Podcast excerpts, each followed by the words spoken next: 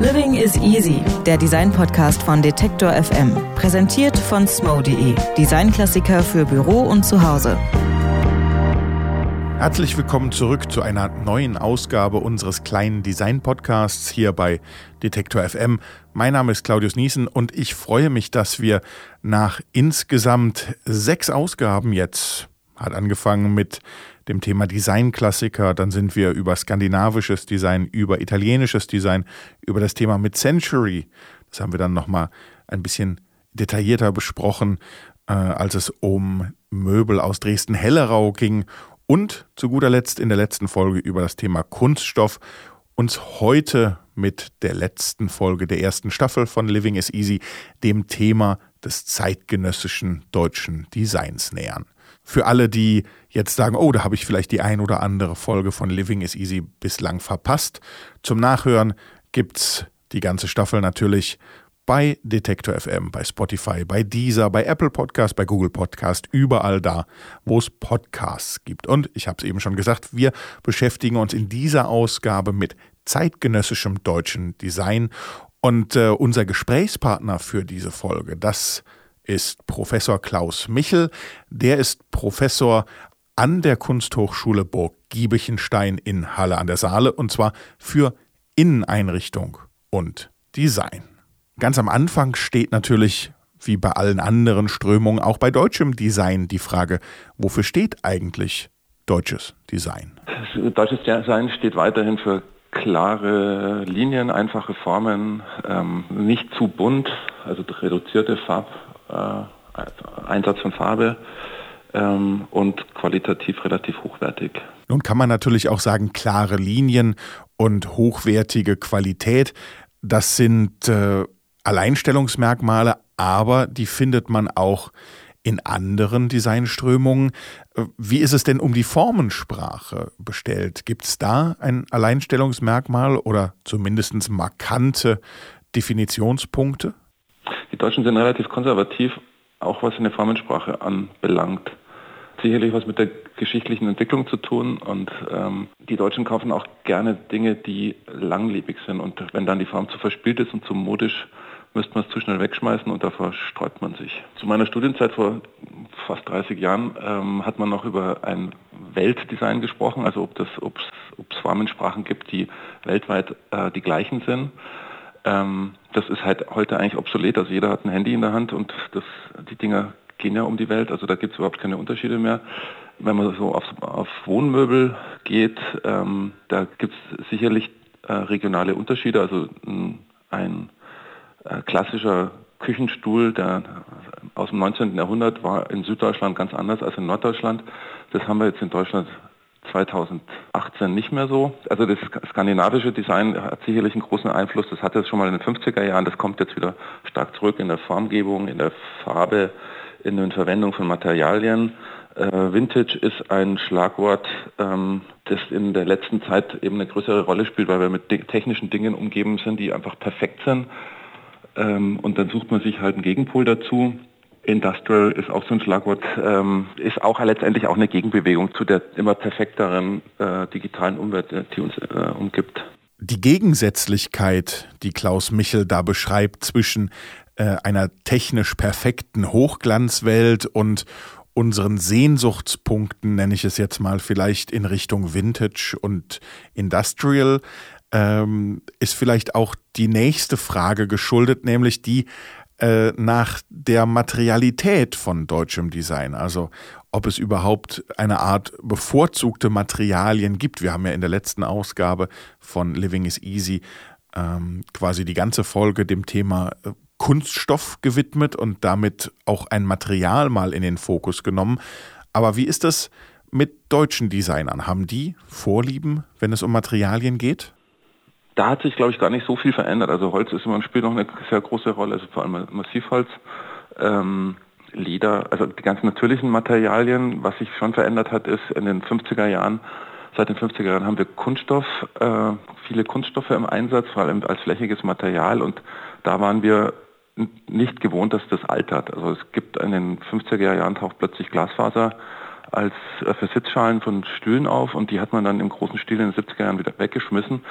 Äh, da die dann eben schäbig wurden oder eben äh, ja, Gebrauchsspuren aufwiesen.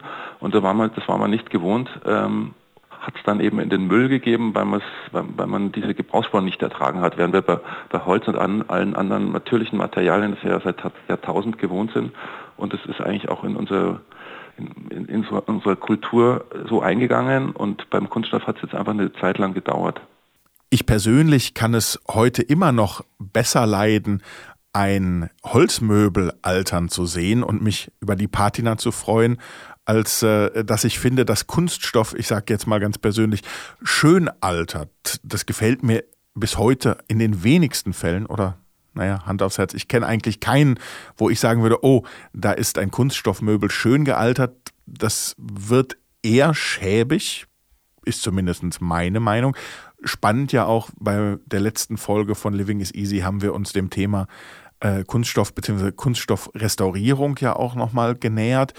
Ähm, eine ganz andere Frage liegt sicherlich, wenn wir zurückkommen auf das Thema deutsches Design, auch bei der Verortung. Also gibt es überhaupt Hochburgen ähm, für deutsches Design? Ja, das ist sicherlich, also in München sitzen äh, Stefan Dietz, Konstantin Kritschitsch und ähm, noch ein paar andere.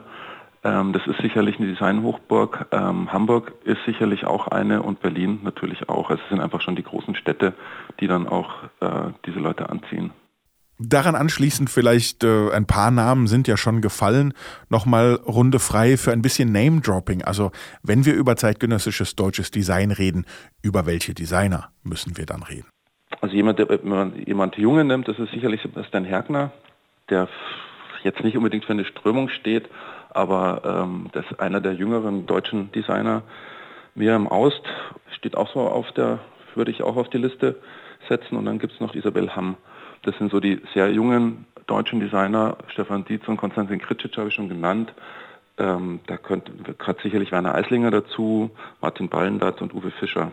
Und wenn wir schon über deutsche Designer reden und sie beim Namen nennen, ist natürlich auch ein Stück weit die Frage, wofür stehen die mit ihrem Namen eigentlich? Und das ist schon, das ist natürlich schon eher so ein typisches deutsches Design, das ist eben sehr reduzierte Formensprache und sehr klug und durchdachte Produkte.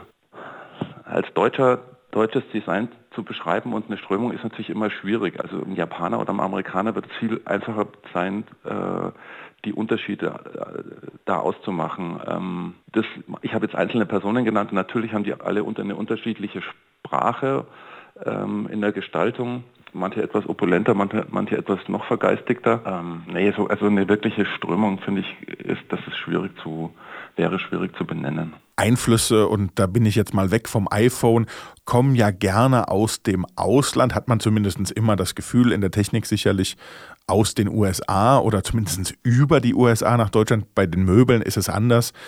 Da sind bis heute die Skandinavier stark prägend. Aber ist es denn auch so, dass deutsches Design Strömungen geprägt hat?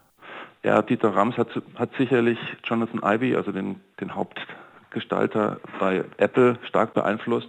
Ähm, Jonathan Ivey hat es auch selbst gesagt, dass, er, dass der Taschenrechner, den es im Augenblick auf dem iPhone gibt, dass das ein, eine Huldigung an Dieter Rams ist. Also das funktioniert schon auch andersrum.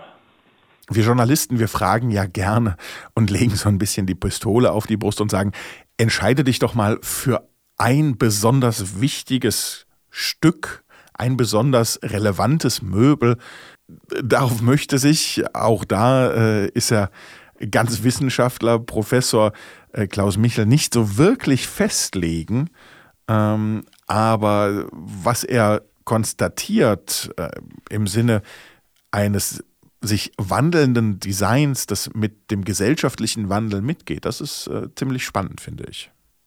Nein, zeitgenössische Möbelstücke gibt es äh, en masse, aber zu sagen, das ist jetzt die Ikone, des deutschen Möbels, ähm, nein, das gibt es nicht. Also natürlich hat man Wandel, äh, wenn man jetzt einfach mal das Wohnzimmer nimmt, da hatte man früher eine Anrichte, also so in den 50er Jahren, äh, dann kam später so der klassische Einbauschrank äh, oder der klassische Wohnzimmerschrank, das ist alles längst verschwunden. Mittlerweile verschwinden auch die Bücher Natürlich ist da ein Wandel. Die Sofas schauen anders aus, als sie noch vor, vor 20 Jahren ausgesehen haben. Also das, natürlich ist da ein deutlicher Wandel, aber zu sagen, es gibt jetzt einen Stil und es gibt ein besonderes Möbel, was äh, exemplarisch für diesen Stil stehen würde, da muss ich Nein sagen. Und wir versuchen es jetzt zum Schluss natürlich doch noch. Äh, 2019 ist Bauhausjubiläum, aber wir wollen ja gerade ein bisschen über das Bauhaus hinausschauen, auch wenn in vielen äh, Entwicklungen sicherlich diese Grundwerte oder das Grundstreben von Bauhaus und Werkbund äh, heute noch vertreten sind im deutschen Design. Dieter Rams ist als Name schon gefallen. Da gibt es das bekannte Regalsystem 606 oder 606. Ähm, vielleicht kein Möbel oder nur für sehr rastlose Geister als Einrichtungsgegenstände zu empfehlen, aber ich finde auch ein Klassiker, äh, wenn es ums deutsche Design geht, das sind sicherlich die Alukoffer von Rimowa. Aber beim drüber nachdenken oder beim länger drüber nachdenken, warum eigentlich nicht? Als Kleiderschrankersatz, wenn man genug Platz hat mit einem Raum voller Koffer, ist sicherlich sehr stylisch. Ähm, alle Architekten und Designer werden schreien, Tischgestelle von Egon Eiermann, kann man jetzt auch noch sagen, Stühle genauso, oder aber irgendwie die Eiermann-Tische, das sind auch zeitgenössische Klassiker. Ähm, und dann muss ich ganz persönlich auch nochmal sagen, äh, ein Name, der äh, unbedingt noch in diese Folge hineingehört, ist Nils Holger Moormann, der mit dieser Mischung aus Funktionalität, reduzierter Formensprache und äh, auch, ich glaube, einem, ja, dem Anspruch an regionale Produktion eigentlich schon das Wort geredet hat, als äh, der Begriff Nachhaltigkeit noch nicht in aller Munde war. Ähm, da gibt es viele, die sagen, das Bett Siebenschläfer ist äh, so eine der Moormannschen Klassiker.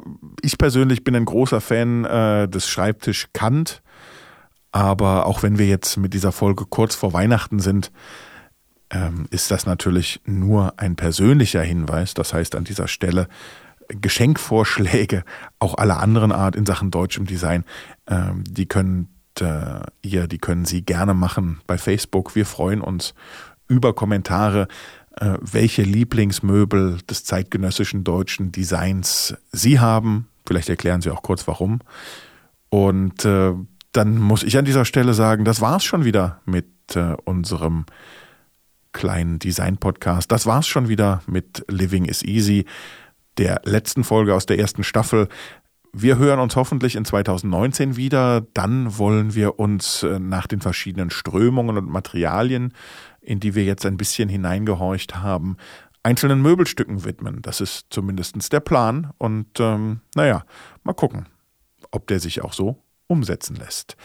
Ich würde mich freuen, wenn Sie wieder einschalten und äh, empfehlen Sie uns gerne weiter. Ich wünsche frohe Weihnachten, viele schöne Möbelstücke unterm Tannenbaum und ansonsten machen Sie es gut. Tschüss und auf bald.